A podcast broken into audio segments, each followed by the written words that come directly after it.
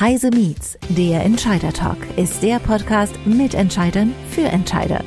Wir besprechen kritische, aktuelle und zukunftsgerichtete Themen aus der Perspektive eines Entscheiders. Heise Business Services begrüßt Persönlichkeiten aus Wirtschaft, Wissenschaft und Politik. Immer aktuell und nah am Geschehen. Hallo, liebe Zuhörer und Zuhörerinnen, herzlich willkommen zu einer weiteren Folge von Heise Meets, dem Entscheider Talk. Wir haben in der Vergangenheit ja schon öfter über das Thema Digitalisierung, ganz speziell auch im E-Government gesprochen, Digitalisierung in Behörden. Da wurde sehr viel Wert über automatisierte Abläufe und auf Tools gelegt. Aber in letzter Zeit setzt sich auch immer mehr die Erkenntnis durch, dass Digitalisierung auch menschgetrieben sein muss.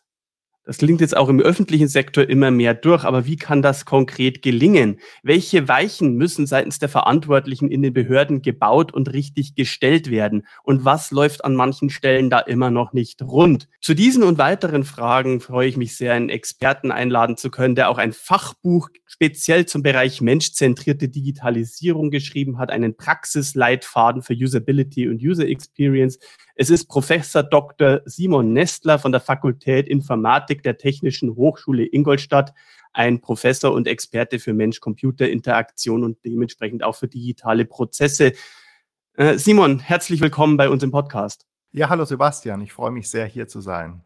Ja, ähm, ich habe dich ja bereits ganz kurz angekündigt und auch so, was du so, äh, ich habe auch mal dein, dein Buch kurz angesprochen, aber vielleicht schilderst du noch mal kurz in eigenen Worten, wer bist du, was machst du und was sind so deine Schwerpunkte gerade in deiner Arbeit? Ja, das ist natürlich jetzt unter Umständen sehr viel, aber ich glaube jetzt gerade für diesen Entscheider-Talk, den wir heute ja führen wollen, ähm, ist der Kernpunkt, dass ich Entscheiderinnen und Entscheider im öffentlichen Sektor berate. Und die Frage, die die Entscheiderinnen und Entscheider letztendlich immer und immer wieder haben, sie bauen eine digitale Lösung und fragen sich, funktioniert denn diese Lösung eigentlich im Alltag? Und da unterstütze ich. Und da schauen wir uns tatsächlich eben an und messen das auch und analysieren das, wie tatsächlich solche Lösungen sich dann seitens der Beschäftigten auch einsetzen lassen. Ob das also den Arbeitsalltag effektiver, effizienter und zufriedenstellender macht. Wenn es jetzt um das Thema Digitalisierung in Kommunen und Behörden geht, da bekommt man im Allgemeinen ja meistens eher nur die schlechten Erfahrungen zu hören, die Leute gesammelt haben. Da scheint vieles noch nicht rund zu laufen. Was begegnet dir denn da in der Praxis häufig? Was sind deiner Meinung nach die schwersten oder größten Baustellen, die du antriffst? Ich glaube, das größte Problem ist, neben ganz vielen anderen, dass wir zu wenig messen. Also wir tun im öffentlichen Sektor gerade jetzt in den letzten Jahren, Stichwort OZG, unglaublich viel. Aber für mich ist die Frage, was messen wir denn eigentlich? Und messen wir tatsächlich die richtigen Dinge? Denn jede Entscheiderin und jeder Entscheider weiß, erst wenn ich eigentlich genau weiß, wo ich stehe, kann ich ja auf Basis dieser Daten dann Verbesserungen initiieren. Und genau das ist auch meine Perspektive auf dieses Themenfeld Usability und User Experience. Da geht es nicht irgendwie um schöne Ästhetik und schöne Oberflächen, sondern es geht am Ende darum, Technologien so zum Einsatz zu bringen, dass sie eben Veränderungen in den Behörden tatsächlich nach sich ziehen. Und wenn wir ehrlich sind, in Behörden messen wir ganz wenig. Wenn wir irgendwie im Kontext von Digitalisierung was messen, dann messen wir die Zufriedenheit. Und das ist aber eben nur eine Dimension der Usability. Und was wir eben machen, ist wirklich Entscheiderinnen und Entscheider dabei zu unterstützen, dass man eben auch die Effizienz und die Effektivität letztendlich misst. Und ja, das muss man eben wissenschaftlich fundiert natürlich auch machen. Ähm, da braucht man entsprechende Methoden. Und dann kann man aber auch sehen, ob bestimmte digitale Werkzeuge eine Behörde jetzt auch weiterbringen und ähm, sich dann letztendlich auch in die richtige Richtung entwickeln und eben wegkommen von Digitalisierung im Sinne eines Aktionismus. Wir digitalisieren, damit jeder sieht, dass wir jetzt da in diesem Themenfeld was tun. Mhm. Ja, oft heißt es ja eben, es wird digitalisiert und es sind bestimmte Sachen bereits online möglich und dann ist trotzdem zum Beispiel bei der Behörde immer noch die physische Anwesenheit, der physische Termin, wo man ausgedruckte Unterlagen selber vorlegen muss, notwendig. Da gibt's ja ganz unterschiedliche Baustellen und unterschiedliche Landratsämter, Kommunen, sonst irgendwas sind ja unterschiedlich weit. Stichwort Kfz-Amt zum Beispiel. Die einen machen die Fahrzeuganmeldung da funktioniert fast alles bereits online. Bei anderen kann man maximal eine Terminregistrierung umsetzen und muss deswegen trotzdem alle möglichen Unterlagen noch mitbringen, obwohl man ja bereits den Gedanken haben müsste, hey, beim Landratsamt, im Einwohnermeldeamt, die haben doch meine Informationen bereits. Da liegen doch meine Daten bereits alle vor. Warum muss ich das alles nochmal einzeln vorliegen? Was läuft da in solchen Fällen falsch? Das kann da nicht einzig und allein am Messen liegen. Ja, also ich nehme wahr, dass ja diejenigen, die wirklich Vorreiter sind in diesem Bereich, die Kommunen sind. Und wir haben in Deutschland eben 11.000 unterschiedliche Kommunen. Und das bedeutet, dass wir wirklich flächendeckend uns mit diesem Thema auseinandersetzen müssen. Und die Kommunen sind Vorreiter. Das bedeutet aber auch logischerweise, dass Kommunen ganz unterschiedlich weit sind. Und ähm, zum Beispiel Nordrhein-Westfalen, da gibt es dann digitale Modellkommunen zum Beispiel Ostwestfalen-Lippe oder eben auch Aachen, Soest, Wuppertal und Gelsenkirchen. Und die treiben letztendlich dann solche Themen voran. Das ist sehr wichtig und das ist richtig. Und die spannende Frage, gerade wenn man sich eben NRW ansieht, ist dann aber, ähm, ja, ziehen die anderen denn jetzt auch nach? Und das ist das, was du gerade beschrieben hast, Kfz-Anmeldung. Bei den einen geht schon und bei den anderen geht's noch nicht. Also da muss man, glaube ich, jetzt als öffentlicher Sektor wirklich auch dran denken, dass nicht nur diese Leuchtturmprojekte Geld kosten, sondern dass das große Geld wirklich erforderlich ist, um es in die Fläche zu bringen. Und auch einer für alle, wo man sagt, okay, es entwickelt erstmal eine Kommune und die anderen nutzen es danach, muss man einfach daran denken, dass dieses für alle einfach ein riesengroßer Kostenfaktor ist. Dass es nicht damit getan ist, es einmal gebaut zu haben, sondern man muss es in 11.000 unterschiedliche Infrastrukturen am Ende des Tages eben auch integrieren, so dass es auch wirklich auf der Verwaltungsseite dann funktioniert, dass man jetzt bestimmte Dinge eben online machen kann. Und dass da niemand mehr sitzt, der dann Anträge ausdruckt oder einscannt und da eben eine analog-digital-Schnittstelle irgendwo irgendwo in der Behörde baut, damit man jetzt ein tolles Online-Portal irgendwie nutzen kann als Bürgerin oder Bürger. Aber liegt darin nicht auch wieder ein ganz eigenes grundsätzliches Problem? Man hat jetzt 11.000 Kommunen, von denen die allermeisten jetzt irgendwie ihre eigene Lösung erarbeiten, ihr eigenes Süppchen kochen. Spätestens, wenn es dann darum geht, auf die nächst höhere Ebene zu kommen, müssen diese Systeme ja auch zusammenarbeiten können. Oder man muss feststellen können, was, was hat sich bewährt, was funktioniert am besten. Also wie bekommt man diese verschiedenen Digitalisierungsprojekte denn zusammen? Ja, also das ist sicherlich genau jetzt unsere aktuelle Herausforderung. Also im Rahmen des OZG hat man erstmal gesagt, wir wollen 575 Leistungen ja digitalisieren. Ähm, da stellen wir jetzt erstmal fest, es gibt 108 Bundesleistungen, die sind flächendeckend verfügbar. Und ja, zum Beispiel in NRW gibt es dann eben 380 Leistungen, die gibt es in einer Kommune. Und es gibt aber nur 129 Leistungen, die wirklich auch flächendeckend im Moment verfügbar sind. Also anders gesagt haben wir im Moment 21 landesweite Services in NRW.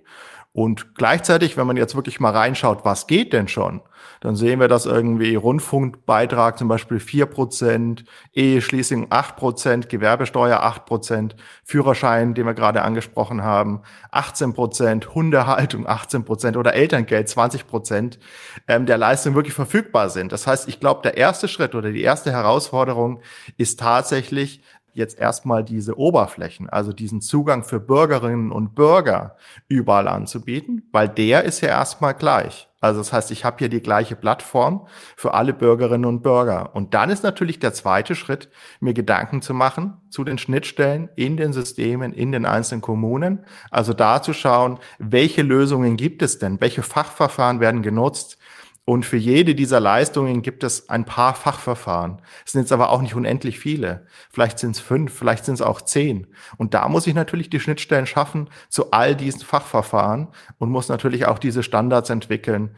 Ähm, ja, man fragt sich, warum man das nicht zuerst gemacht hat, warum man das nicht viel früher schon gemacht hat, ist aber jetzt natürlich müßig. Also ich glaube, die Frage ist jetzt nach vorne zu schauen und zu sagen, wie kommen wir jetzt wirklich dazu, dass wir bei 100 Prozent landen? Und da sind, glaube ich, diese Schnittstellen eigentlich der entscheidende Punkt, ähm, dass eben niemand mehr irgendwas an dieser Schnittstelle ausdrucken muss oder einscannen muss ich habe es ja bereits erwähnt, meistens, wenn man im öffentlichen Diskurs das Thema Digitalisierung der Behörden und E-Government anspricht, dann bekommt man irgendwie nur so die ganz großen und negativen Aspekte mit. Man bekommt so Sachen mit wie das Erfassen der Grundsteuer, das irgendwie auf den Bürger, auf den Individuellen wieder abgewälzt wurde und was dazu geführt hat, dass selbst jetzt nach der zweiten Verlängerung der Deadline irgendwie immer noch kaum mehr als ein Drittel aller Leute die Grundsteuer entsprechend angegeben oder ausgefüllt hat. Also das ist eine solche Problematik. Da scheint es ja wirklich daran zu haken, an der Usability oder auch an dem Gedanken hier, warum muss ich eigentlich als derjenige, der davon betroffen ist letztendlich, wo doch all die Daten bei den Behörden sind, wo ich doch meine Grundsteuernummer, meine Flächennummer, all die Sachen bei einer anderen Behörde abrufen muss, damit ich die in dem System hinterlegen kann. Warum muss ich das alles händisch machen? Auch wenn ich es digital in ein Formular eintrage, aber letztendlich muss das alles der Bürger erledigen. Es ist doch eigentlich nicht so im, im Sinne dieser Praxiskonformität und dieses Zusammengreifens der verschiedenen Abteilungen. Also das ist, glaube ich, eine Frage der Grundphilosophie, wie man eigentlich dieses Verhältnis zwischen Staat und Bürgerinnen und Bürger begreift. Das hat gar nicht so viel mit Digitalisierung zu tun. Und da sehen wir natürlich die baltischen Staaten, die dann immer als Beispiel genannt werden, die das eben invertieren, wo der Staat eben handelt, eigenständig handelt und die Bürgerinnen und Bürger nur informiert werden, dass bestimmte Prozesse jetzt gelaufen sind. Ich glaube, es ist schon auch eine Kulturfrage, dass wir in Deutschland sensibel sind über Datenschutz und Datenweitergabe. Aber trotzdem, wenn wir wirklich nochmal aus dieser Perspektive der Usability und User Experience draufschauen, ist es nicht erforderlich, dass ich ein Formular bekomme, wo die Behörde sagt, Bitte tragen Sie in dieses Formular all die Daten ein, die wir schon längst haben und ergänzen Sie in Zeile 25 eine Information, die wir noch nicht haben. Weil so kommt mir das vor, wenn ich ein Formular ausfülle, ja. Das heißt, ich trage alles ein, was die Behörde längst weiß und dann gibt es eine neue Information, die ich irgendwo unten eintragen muss. Und da wäre es ja durchaus ganz simpel zu sagen, schau mal, lieber Bürger, liebe Bürgerin, das sind die Informationen, die wir gerade haben.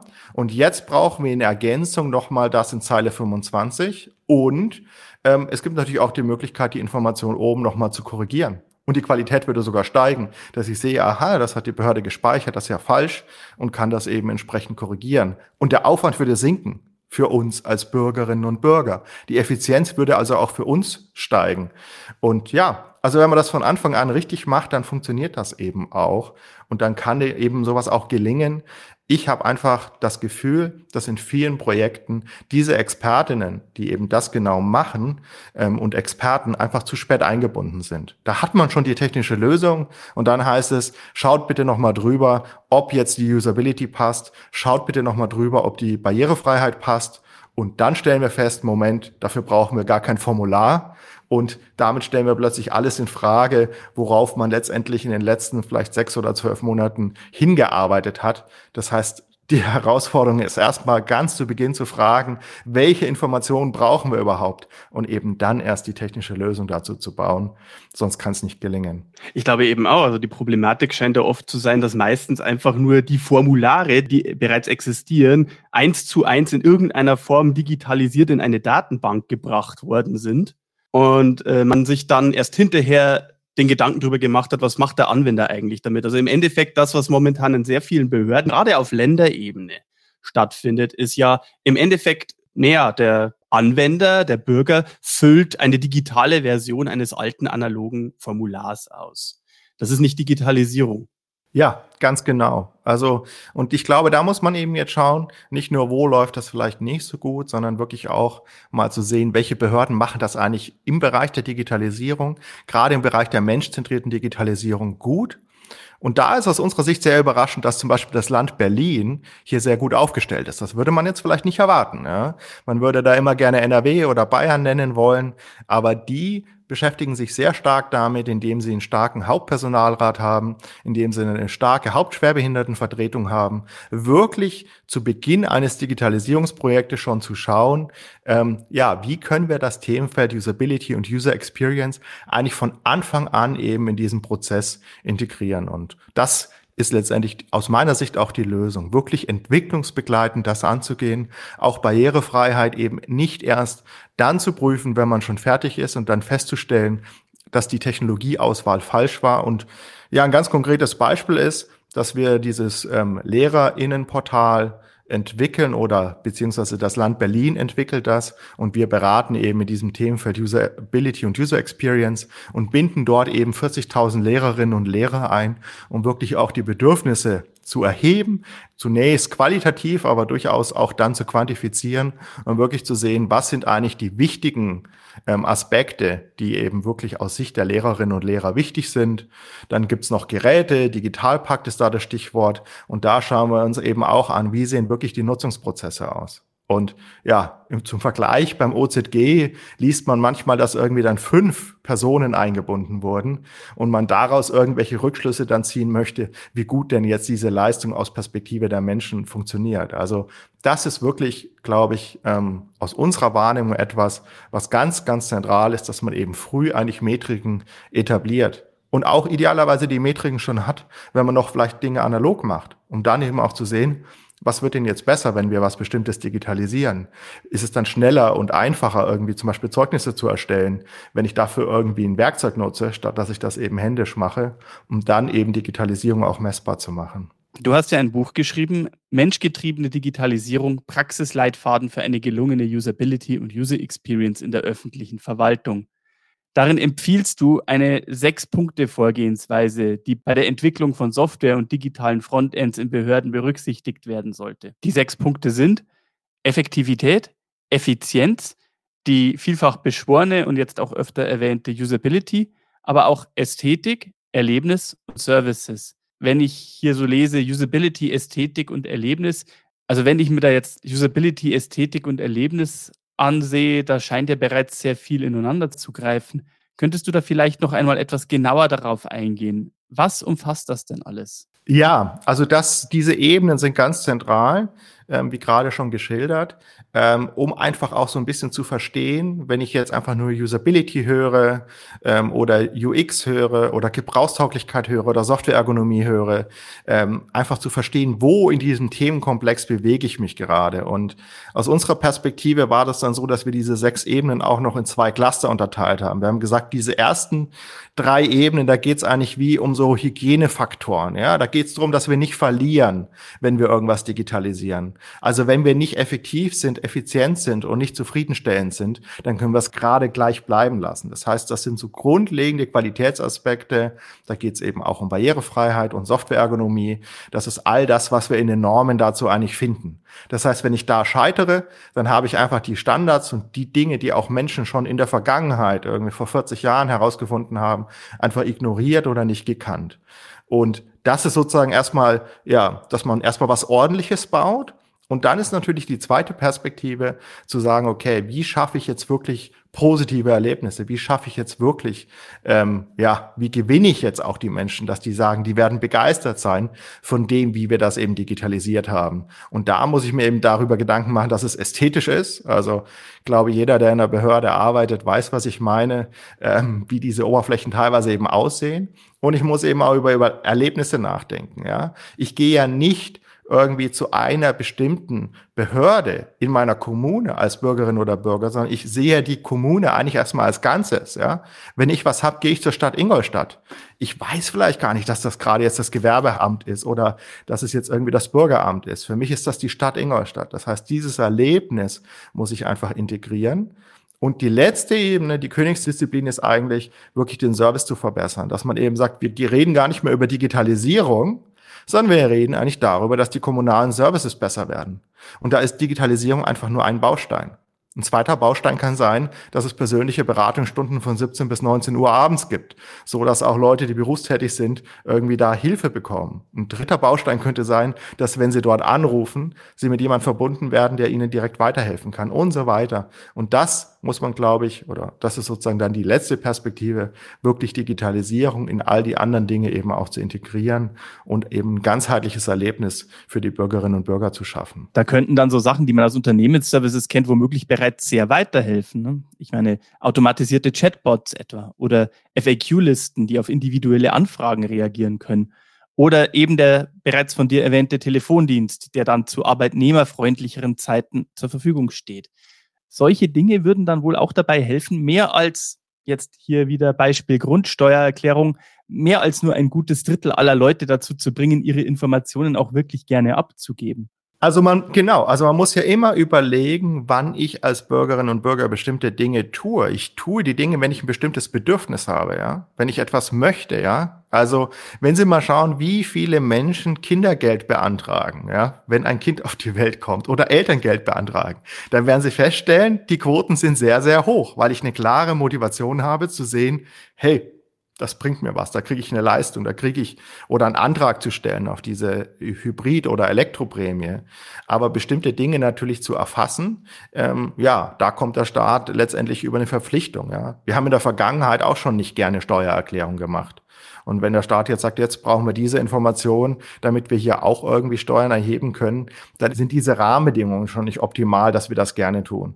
Und wenn wir dann noch mit irgendwelchen komischen Dingen konfrontiert werden, wo wir sagen, wir müssten hier eigentlich plötzlich Landvermesserin oder Landvermesser sein, ja, dann ist das einfach etwas, was nicht mehr in unsere Erfahrungswelt passt, wo wir sagen, Gott, das kann ich nicht. Und dann gleichzeitig das Damoklesschwert, wenn ich jetzt hier was Falsches ausfülle, dann ist das unter Umständen strafbar. Oje, oje, dann mache ich es lieber gar nicht, weil ähm, ja, dafür, dass ich es nicht tue, da wird mich jetzt ja niemand bestrafen. Also das ist natürlich, da geht es nicht nur um diese digitale Lösung, sondern geht es letztendlich um diese gesamte Gemengelage. Und ähm, weil gerade diese Chatbots noch angesprochen wurden, das ist auch etwas, was wir eben jetzt in Kommunen beobachten, dass man sagt, man kennt irgendwie diese sechs Ebenen, die Ebenen bauen aufeinander auf und man hat aber eigentlich diese Hygienefaktoren noch gar nicht so richtig im Griff. Also man ist gar nicht so effizient, aber obwohl man nicht effizient ist, fängt man jetzt an, eigentlich aus dieser sechsten Ebene zu sagen, jetzt brauchen wir irgendwie Chatbots, weil alle anderen haben auch Chatbots. Oder jetzt müssen wir irgendwie User Experience bauen. Also ich glaube schon, dass wir im öffentlichen Sektor da halt einfach Nachholbedarf haben. Und wir können, glaube ich, im öffentlichen Sektor in vielen Bereichen jetzt nicht das machen, was Amazon gerade schon macht, weil die haben mit One-Click und so weiter erstmal auch sehr, sehr viele Jahre einfach an der Effizienz gearbeitet, bis sie heute eben irgendwie Chatbots dort zum Beispiel sehen. Mhm. Das heißt also, es wird oft quasi der Karren vor das Pferd gespannt, sehe ich das richtig? Also man, man, ist so der Meinung, wir haben die technischen Lösungen bereits, also müssen wir das radikal umsetzen, ohne sich irgendwie so Gedanken zu machen, wo bringt das denn am meisten? Ja, also man möchte, also gerade auch, wir haben jetzt ja für das Buch, was gerade schon erwähnt wurde, auch die CIOs der Bundesländer befragt, die quasi für Digitalisierung verantwortlich sind. Und die sind natürlich schon getrieben, bestimmte Technologien jetzt etablieren zu wollen, weil sie sagen, Digitalisierung ist, dass ich irgendwie jetzt bestimmte Technologien in meinem Land in meinem Bundesland verbreite, fördere und einführe. Und ja, wenig im Blick ist irgendwie, dass wir existierende Technologien besser machen, dass wir vielleicht auch schlechte existierende Technologien abschaffen und sagen, okay, das nutzen wir nicht mehr, das machen wir nicht mehr.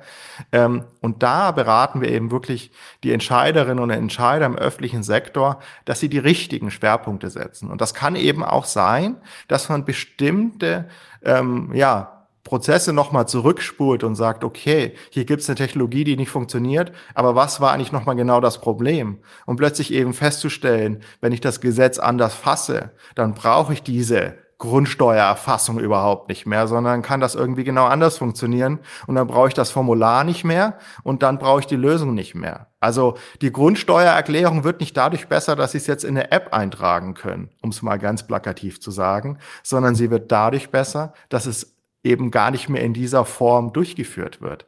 Und das ist etwas, was durch die Digitalisierung eben offensichtlich wird.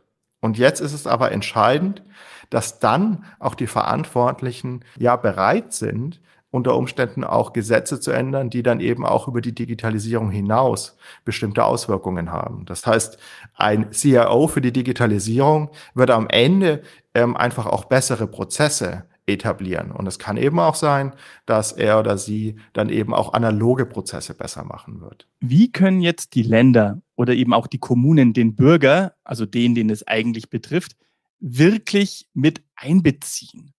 Du hattest ja bereits als positives Beispiel das Berliner Schulportal erwähnt, für dessen Entwicklung eben auch Lehrer direkt mit einbezogen wurden. Wie können also jetzt Kommunen und Länder daraus lernen, um auch Bürger direkt mit einzubeziehen und ihre digitalen Angebote oder die Digitalisierung ihrer Behörden zu verbessern? Ja, also die erste Frage, die sich immer stellt, ist, wer ist eigentlich dafür verantwortlich? Also meine Vision, also äh, das, was in Berlin passiert oder auch in Hamburg, gibt es auch ganz ähnliche Projekte. Dort gibt es auch ein Amt für IT und Digitalisierung, die da auch schon sehr ähnlich vorgehen. Aber die Frage eigentlich, wenn wir wirklich mal die Vision entwickeln für, wie sieht das in fünf Jahren aus, dann ist meine persönliche Vision, dass der öffentliche Sektor einfach bessere Ausschreibungen macht. Weil das ist das Instrument, ähm, dessen sich der öffentliche Sektor einfach in diesem Bereich auch bedient.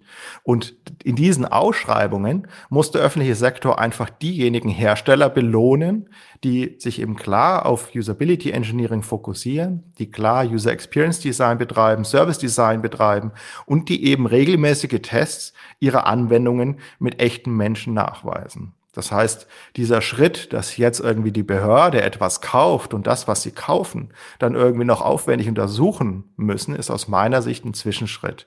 Aber die Perspektive muss wirklich sein, jetzt die Behörden dahingehend zu beraten und auch die Expertise in den Behörden aufzubauen, dass sie dann am Ende, wenn die Hersteller solche Tests durchführen, auch bewerten können, ja, wurden diese Tests eben methodisch vernünftig durchgeführt, waren die irgendwie wissenschaftlich fundiert und sind diese Erkenntnisse auch belastbar?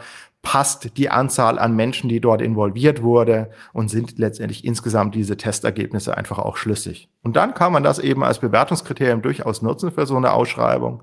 Und dann muss man nicht nur irgendwie Featurelisten durchgehen und sagen, das kann die Software alles, sondern kann man sagen, okay, diese Software hat diese Funktion auch alle gut integriert und deswegen erhält die Software hier eben mehr Punkte. Und dann wird so, wenn das ein paar Mal passiert ist, dann wird eine Dynamik einfach entstehen, dass die Hersteller einfach das auch fokussieren und ähm, diese Tests eben auch durchführen, wenn die Chancen dadurch eben in den Ausschreibungen auch ähm, steigen. Und was wir eben aktuell sehr stark machen, ist die Behörden, die Entscheiderinnen und Entscheider in den Behörden zu beraten. Aber genau mit dieser Perspektive, dass wir das Gefühl haben, dass das jetzt entstehen wird, sind wir eben auch zunehmend dabei, auch die Hersteller eben zu befähigen.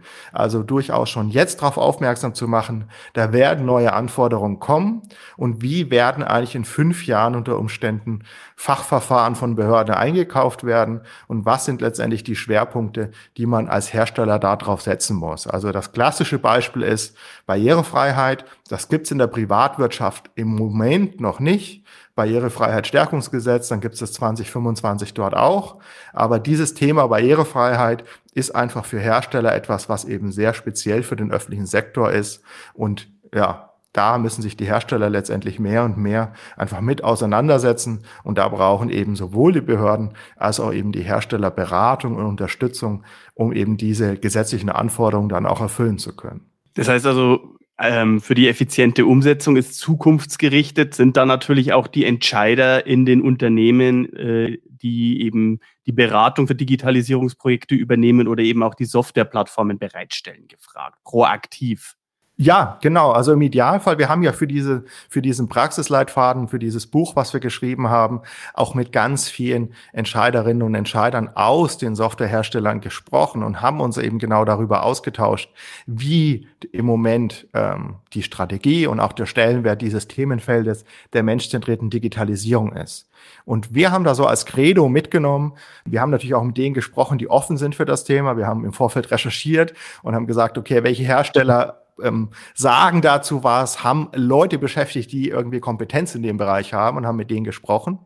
Und das Credo war eigentlich durch die Bank durch, ja, wir können das, ja, wir wollen das, aber es bringt uns nichts wenn wir damit reingehen, wenn wir diesen Aufwand betreiben, in eine Ausschreibung reingehen und sagen, wir machen Usability-Tests und zwar dreimal während des Einführungsprozesses und testen da jeweils irgendwie mit zehn Beschäftigten, machen zusätzlich eine Online-Umfrage, machen zusätzlich noch Interviews, um wirklich zu sehen, ob die Lösung genau zu den Bedürfnissen der Behörde passt, dann sind wir am Ende zu teuer und dann verlieren wir diese Ausschreibung. Und das ist letztendlich der Status quo. Ähm, und da muss man eben wirklich als Behörde proaktiv jetzt überlegen, wie wie kann ich diesen Aufwand auch honorieren?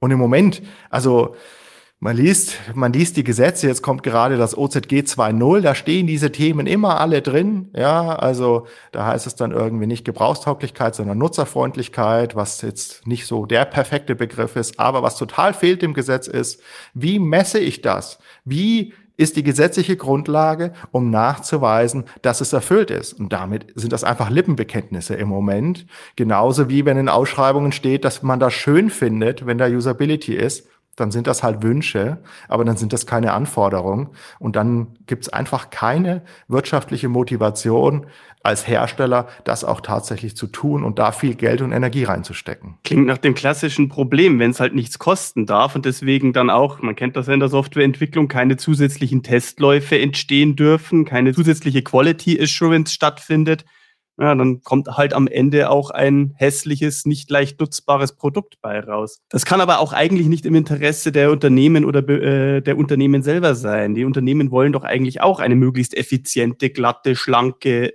Verwaltung im Endeffekt. Wie kann man diesen Konflikt auflösen? Ich meine, jenseits von reinen wirtschaftlichen Anreizen können da Unternehmen selber aktiv werden mit Wünschen an die Politik, um da selber irgendwie konkrete Veränderungen anzustoßen und zu bewirken. Ja, das ist ein, äh, das ist ein spannender Gedanke. Also das ist auch unsere Wahrnehmung gewesen, dass eben diese Unternehmen das tun, ja, dass gerade in den Bereichen, wo nicht eine Lösung verkauft wird, sondern wo die Verwaltung den kompetenten Umsetzungspartner sucht, die sie wirklich auch durch diesen Prozess begleiten, also eher im Sinne einer Partnerschaft als im Sinne von ähm, eine Lösung verkaufen, das genau das Entscheidende ist, dass letztendlich dann Expertise in diesem Themenfeld auch vorhanden ist.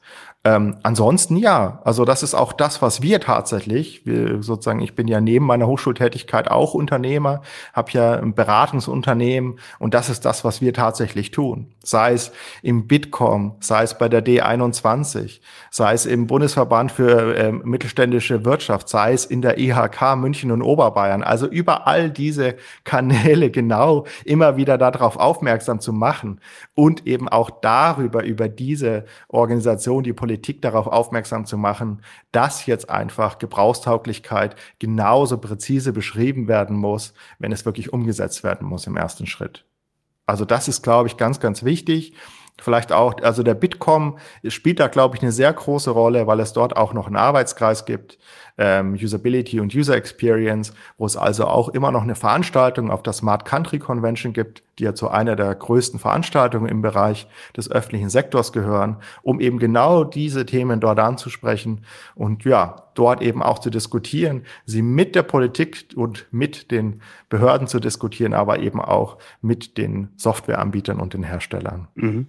Wenn ich jetzt ein Entscheider in Unternehmen bin, auch in einem kleinen oder mittelständischen Unternehmen, muss nicht unbedingt aus der IT sein, aber ich meine, ich habe ja trotzdem das Interesse hier mit der Verwaltung und den Behörden, dass das glatt läuft. Äh, wo kann ich mich da engagieren? Wo kann ich da mehr Informationen einholen? Wo kann ich mich da äh, auf einen besseren Wissensstand bringen, um da eventuell auch mehr anstoßen zu können. Wo finde ich mehr? Ähm, jetzt zu den politischen Prozessen oder jetzt eher zu den fachlichen Aspekten in dem Themenfeld Usability und User Experience? Jetzt erst einmal in erster Linie zu den politischen, wobei natürlich die fachlichen äh, Kenntnisse auch interessant wären. Also wie gesagt, ich, ich glaube, dass in dem politischen Bereich tatsächlich Bitkom D21 als Verein, der eben auch Digitalisierung von Staat und Gesellschaft sehr stark in den Fokus nimmt, sicherlich aus meiner Sicht schon eigentlich die zwei zentralen Anlaufstellen in diesem Bereich sind. Das ist jetzt wirklich ein sehr komplexes und umfassendes Thema. Ähm, da wir jetzt langsam zum Ende kommen müssen, leider, vielleicht noch mal kurz zur Zusammenfassung.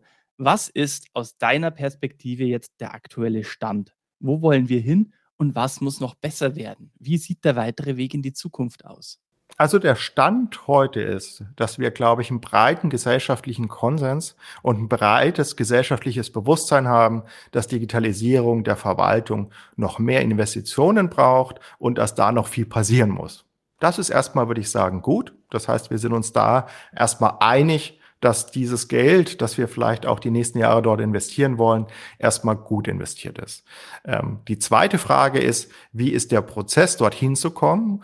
Und ähm, da ist aus meiner Sicht, glaube ich, dass das Wichtige wirklich jetzt diese Menschen, die, die Beschäftigten im öffentlichen Sektor, das sind ja wirklich Millionen von Menschen in Deutschland, ähm, die unglaublich viel Expertise haben, was in der Vergangenheit in den Fachverfahren einfach vielleicht nicht funktioniert hat. Ist ja nicht so, dass wir jetzt Digitalisierung im Jahr 2023 beginnen. Ja, wir machen das seit 40 Jahren und haben da schon viele Fehler gemacht. Und ähm, ich glaube, da müssen wir ernsthaft bei dem Status quo ansetzen und einfach in kleinen Schritten uns überlegen, wie wir hier schrittweise Verbesserungen machen können. Ähm, glaube, das gehört auch zum zweiten Schritt dazu. Das ist aus meiner Sicht ganz wichtig, dass wir nicht jetzt in diesem großen Knall denken, ja? dass wir nicht daran denken, dass Frau Faeser eines Tages kommt und den Schalter umlegt und dann geht's endlich, sondern es gibt die ganz vielen kleinen Projekte und die vielen kleinen Schritte, wo das irgendwie Schritt für Schritt gelingt. Und das Dritte ist eben tatsächlich, ähm, ja, stärker diese Expertise aufzubauen. Wirklich in jeder Behörde, in jedem Ministerium wirklich Expertinnen und Experten in dem Themenfeld Usability und User Experience einzustellen. Diesen Bereich gibt es nicht, ja. Wir haben eine IT-Abteilung, vielleicht haben wir jemand, der Digitalisierung macht, dann haben wir Juristinnen und Juristen, die Gesetze schreiben. Und diese strategische Bedeutung, die eigentlich Usability und User Experience hat, ist also auf der Ebene der Behördenleitung nicht sichtbar sichtbar. Also wenn wir da in die Unternehmenswelt schauen, dann gibt es irgendwie Chief Experience Officer, zumindest bei den großen amerikanischen Unternehmen, die eben nicht die Technologie machen und die eben auch nicht die, die Geschäftsprozesse machen, sondern die wirklich die Bedürfnisse der Menschen vertreten, sowohl der Beschäftigten innerhalb der Behörde als auch der Bürgerinnen und Bürger. Und diese Abteilungen, die müssen wir letztendlich entwickeln, ähm, damit wir messen können und damit auch uns in die richtige Richtung weiterentwickeln können im Bereich der Digitalisierung. Gerade da kann wahrscheinlich wirklich auch die Erfahrung aus der Wirtschaft helfen, wenn ein entsprechendes Unternehmen hergeht und sagt, hallo, wir haben die Erfahrungen bereits gesammelt, das sind unsere Learnings, das ist unsere Experience, wir können euch da helfen, lass uns das gemeinsam tun. Ja, ganz genau. Also da glaube ich, also es, es können beide Seiten so unglaublich viel voneinander lernen, ja. Also die Unternehmen können so viel vom öffentlichen Sektor lernen, wenn sie jetzt auch Barrierefreiheit schaffen müssen. Also gerade zum Beispiel solche Dinge wie Geldautomaten, Terminals, die müssen ja alle bis 2025 barrierefrei werden. Da kann man so viel lernen, wie hat der öffentliche Sektor das in der Vergangenheit gemacht. Und gleichzeitig kann der öffentliche Sektor so viel damit lernen über die Kundenzentrierung. Und da muss man nicht sich darauf versteifen, dass man keine Kunden hat, sondern dass man jetzt Bürgerinnen und Bürger hat, weil einfach die Methoden, die man dort nutzt, einfach exakt die gleichen sind. Und dann können die Unternehmen wieder was von den Behörden lernen, nämlich, dass wenn man über Menschen spricht, man zum Beispiel bei Amazon nicht nur die Menschen meint, die irgendwie was kaufen, sondern dass man bei der Menschzentrierung auch die Menschen eben stärker berücksichtigt, die für einen arbeiten. Jetzt einmal ganz unabhängig von dem, was wir in der letzten halben Stunde besprochen hatten. Gibt es von deiner Seite aus noch einen persönlichen Wunsch oder ein persönliches Anliegen, das du an dieser Stelle noch an alle Entscheider da draußen richten möchtest?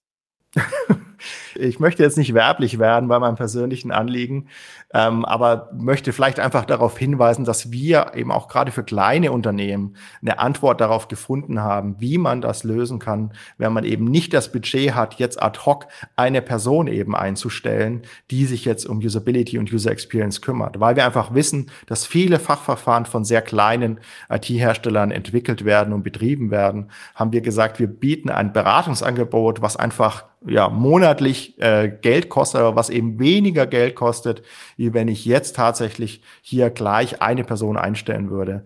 Und um wirklich sozusagen diesen, diesen Wunsch, den wir haben, nämlich, dass man das mitdenkt, einfach auch ganz klein skaliert tatsächlich ähm, in ja, Wirklichkeit werden zu lassen. Könnte zumindest für erste kleine Projekte, um das Ganze auf den Weg zu bringen, zumal hier hilfreich sein. So erst einmal mit kleinem Budget auf Quartal oder auf Jahresebene gedacht, hier mal was anschieben, um dann die Erfahrung und die Learnings zu haben, um darauf aufbauen, vielleicht auch wirklich größere Sachen anstoßen zu können. Ganz genau. Ja, dann sage ich vielen lieben Dank, Simon, für diesen umfassenden Talk. Liebe Zuhörer und Zuhörerinnen, wie gesagt, es ist und bleibt ein komplexes Thema. Ich bin mir sicher, dass wir auch in der Zukunft noch öfter an dieser Stelle über E-Government und menschzentrierte Digitalisierung sprechen werden. Ich hoffe, Sie konnten aber einige spannende und interessante Anreize mitnehmen. Ich darf mich noch einmal sehr herzlich von Ihnen allen verabschieden und natürlich auch noch einmal von Professor Dr. Simon Nestler. Und ich hoffe, Sie auch bald hier wieder als Hörer und Hörerin zu Gast zu haben bei Heise Meets. Vielen Dank. Danke auch von meiner Seite. Vielen Dank für das tolle Gespräch. Das war Heise Meets, der Entscheider Talk. Sie wollen mehr erfahren? Dann besuchen Sie uns auf heise-meets.de. Wir freuen uns auf Sie.